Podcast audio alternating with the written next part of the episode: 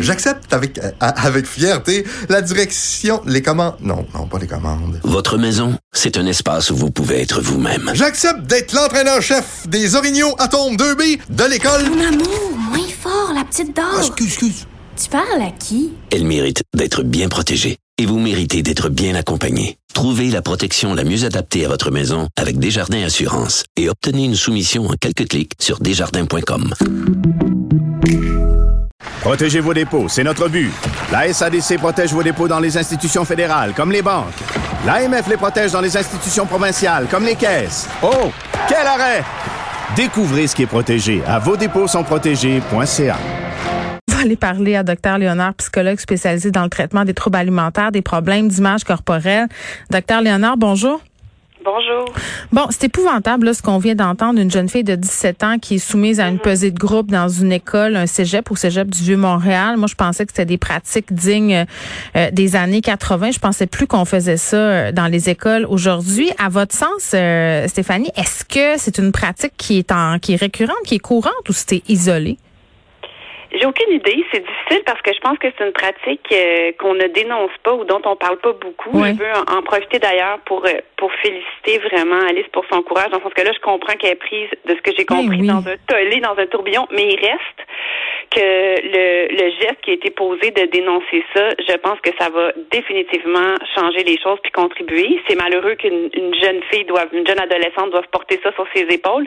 Donc, j'ai aucune idée de savoir. Même moi, dans mon cabinet, c'est des fois j'entends des histoires comme ça Mm. encore. Euh, mais mais c'est mais c'est certain qu'il y a beaucoup de problèmes avec cette avec ce phénomène-là, là, c'est sûr. Mais euh, toute l'idée, euh, vous en parlez tantôt, mais que de toute façon, c'est qu'on peut pas baser, dans le fond, on peut pas se baser sur l'IMC ou le poids d'une personne pour évaluer son état de santé ou ses habitudes de vie. Ça, je veux dire, faut qu'on on est en 2021 là. Mais est-ce qu'on peut l'expliquer? Parce que, docteur il y a bien des gens encore pour qui se peser, calculer son IMC, c'est la mesure. C'est la mesure sur laquelle il se fie.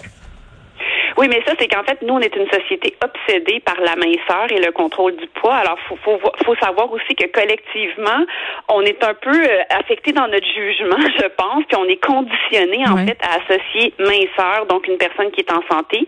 C'est faux, euh, que c'est automatique. Et même chose pour une personne qui n'est pas mince, d'a- d'assumer c'est une personne qui est paresseuse, qui fait pas d'exercice, puis qui mange mal. Ça aussi, c'est faux. On commence à en parler, mais c'est sûr qu'on va à contre-courant. On va à, à contre-courant, entre autres, d'une industrie immense euh, qui capitalise sur nos insécurités, la- euh, euh, l'industrie de, de l'amaigrissement, entre autres, mais de plein d'autres industries aussi, qui ont beaucoup de pouvoir médiatique pour essayer de venir jouer dans cette vulnérabilité-là qu'on a tous et toutes euh, par rapport à ça. Donc, c'est sûr que ce qui vient aussi me déranger dans, dans ça, c'est le fait que quand on pense à des, à des jeunes, c'est une période quand même de fragilité, là, l'adolescence et la période de jeune adulte, donc plusieurs changements corporels, on le sait, mais aussi c'est un moment, je trouve, tellement crucial pour l'identité, pour l'estime de soi.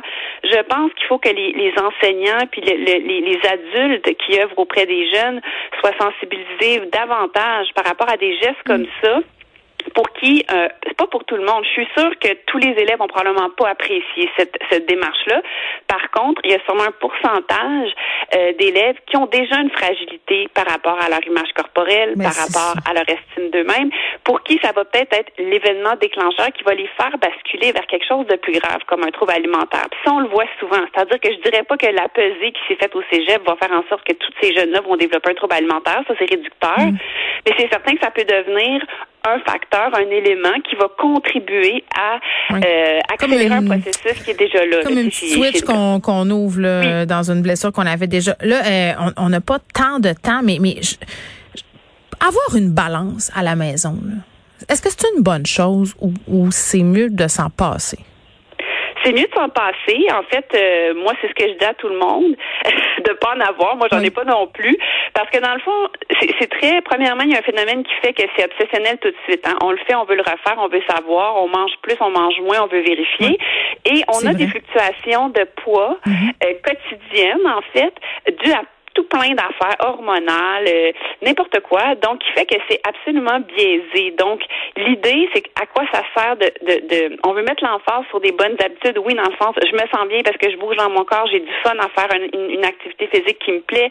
Je mange de façon, oui, équilibrée, mais j'ai du plaisir à manger des aliments qui n'ont pas d'autre fonction que juste me faire plaisir. C'est tout ça, c'est ce qu'on veut mettre de l'avant. Mm. Le chiffre, c'est parce que le même chiffre, je pense que c'est Dove qui avait fait une publicité euh, il y a quelques années. Ils avaient pris plusieurs femmes avec tout le même poids, mais qui avaient des physionomies différentes. C'est drôle parce qu'à l'œil nu, on dirait pas que ces femmes-là avaient tous le même poids, donc le même chiffre mm. sur le pèse personne, mais il y avait vraiment une silhouette différente. Et je pense que ce chiffre-là nous aide pas, puis ça devient vraiment très, très, très obsessionnel aussi. Euh, Stéphanie Léonard, merci. Je, vais inviter les gens à aller voir euh, ce blog qui s'appelle euh, Bien avec mon corps. il y a aussi une page Instagram. Il y a toutes sortes de, de témoignages, d'analyses, d'idées préconçues aussi qui volent en éclat sur ce blog-là.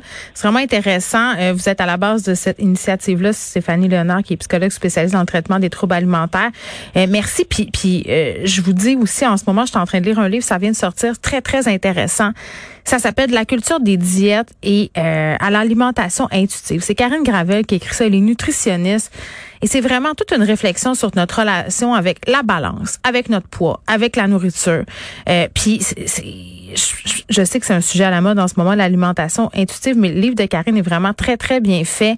Euh, ça réussit à détricoter quelque chose qui est très profondément ancré là, dans chacun de nous, c'est-à-dire le chiffre, euh, l'espèce de culture de la diète dans laquelle on baigne. Donc, on va la recevoir là, dans les prochains jours ici à l'émission. Allez lire ça de la culture des diètes à l'alimentation intuitive.